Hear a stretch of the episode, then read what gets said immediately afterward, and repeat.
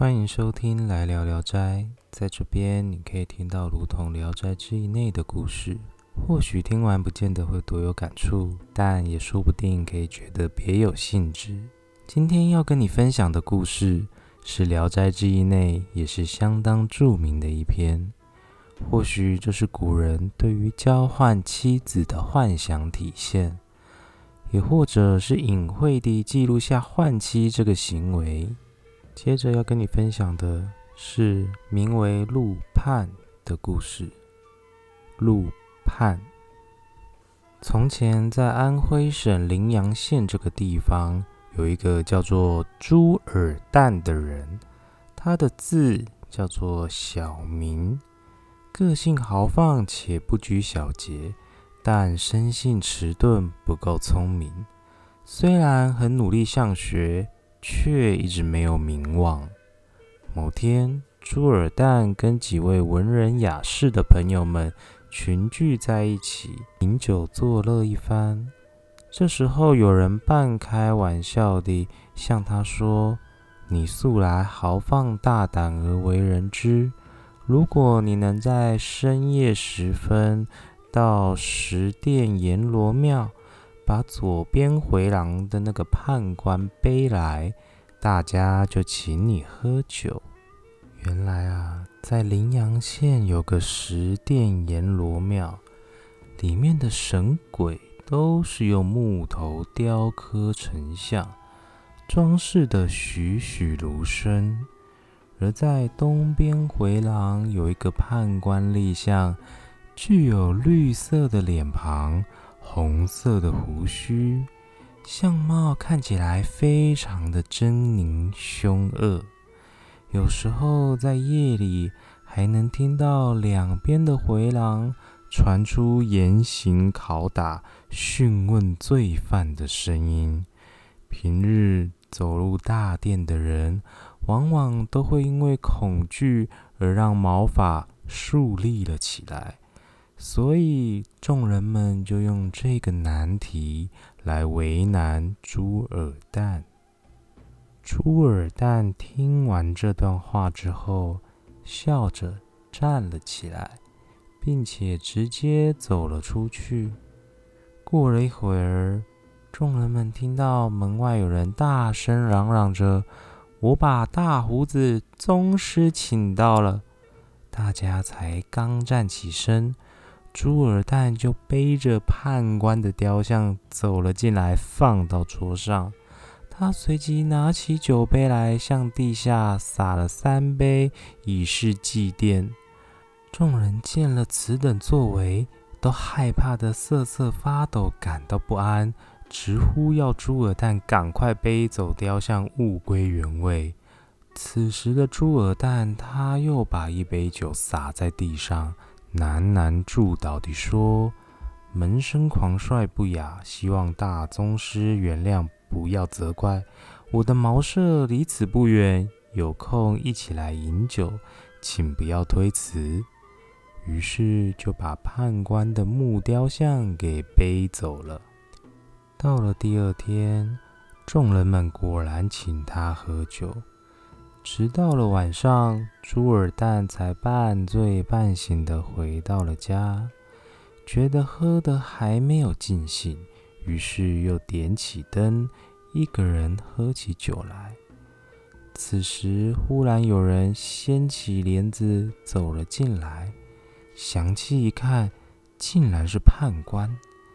朱尔旦站起来说：“哎，我大限将至了。”昨天我冒犯了您，您今日是来收拾我的吗？判官捻着浓密的胡须，微笑着说：“哎，不是这样的。昨天承蒙您义气订约喝酒，今夜里偶然有空闲，来履行和你的约定啊。”朱尔旦非常高兴，牵着衣袖让他坐下。自己去洗刷器具，准备起火温酒。判官说道：“天气温和，冷饮就好。”朱尔旦便依从了他，把酒瓶放在桌上，奔告家人准备饭菜水果。妻子听了，感到非常的惊讶，劝他不要去，但他不听。等待酒菜做好了，立刻拿出来，两人相互敬酒。应酬完了，才询问姓名。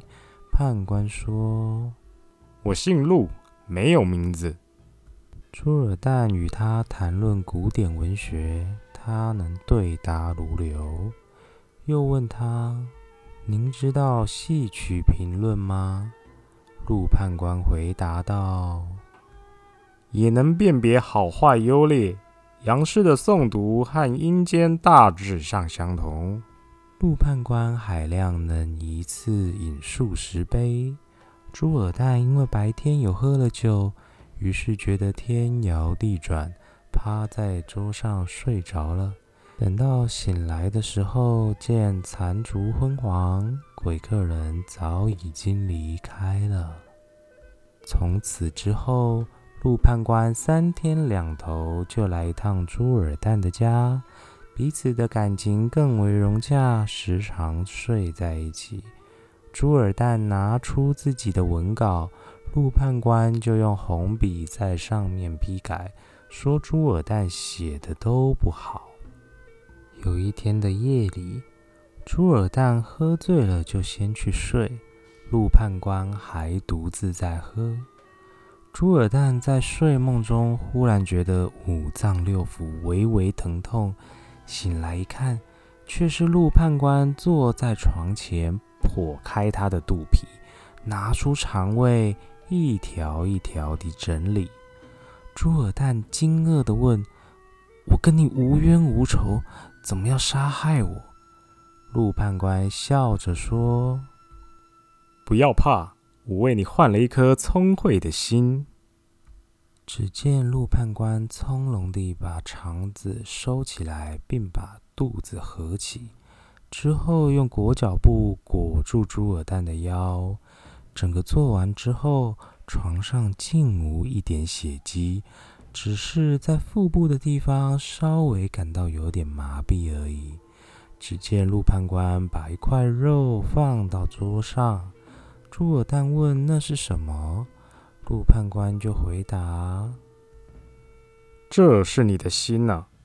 要知道，你的文章写的不好，是因为你的心窍塞住了。”我方才在阴间千万个心中捡出一个好的来替你换上，留下这个来填补缺漏的数目。于是陆判便站了起来，关门离去。朱尔旦天亮起来之后，解开布条一看，缝的地方已经合上了，中间只有一条红色的线。从此，朱尔旦的文思有非常大的进步，看过的文章过目不忘。过了几天之后，又拿出文章来请陆判官看。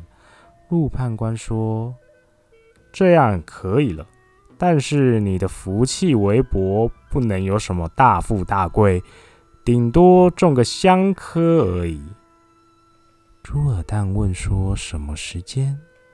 陆判官回答说：“今年一定会中魁。”不久，科氏果然中了第一名，乡试中了前五名。与其为同学的朋友平时看不起他，但见到他近期的文章，彼此就面面相觑，并感到相当的讶异。想要详细询问朱尔旦原因，他也概略说了一二。众人们便一起央求朱尔旦把自己介绍给陆判官，想要结交这位朋友。朱尔旦某日告知陆判官这件事，陆判官也答应后，众人们便设宴等待陆判官的到来。在夜里的一更天过后，陆判官悄然地到了宴席。那引人侧目的红胡子看起来依旧鲜明生动，而两眼的目光仍然是炯炯如电。虽然众人们先前有听朱尔旦的形容，心里略有个底，但是看到本人出现的临场感，还是让众人们都吓得茫然失色，牙齿都不断地在打颤着。渐渐地，全部的宾客也都默然地离开，也可说是一声不响地逃走了。于是，朱尔旦便跟陆判官一起回家饮酒，继续这戛然而止的宴席。喝得差不多的时候，朱尔旦缓缓地说：“喜常换位受恩惠已经不少了，还有一件事情想要麻烦您，不知道是否可以呢？”陆判官问他什么事，朱尔旦他说。心肠可以换，面容想来也可以换。我的结发妻子面貌看起来不漂亮，还要麻烦您的刀斧，您说如何呢？陆判官笑着说：“好，这件事情容我慢慢去办。”过了几天之后，陆判在半夜里来敲门。朱尔旦赶忙起来开门，让他进来。点灯一照，只见陆判官的衣襟里裹着一包东西，问他这是什么。陆判回答说：“你前几天托付我的事，我费了很大的心力去物色，今天正好得到一个美人头，所以前来完成你的托付呢。”朱尔旦掀开布包一看，只见那头颈脖子上面的血迹都还是温热的。陆盼催促朱尔旦赶快进去，不要惊动了家禽和狗。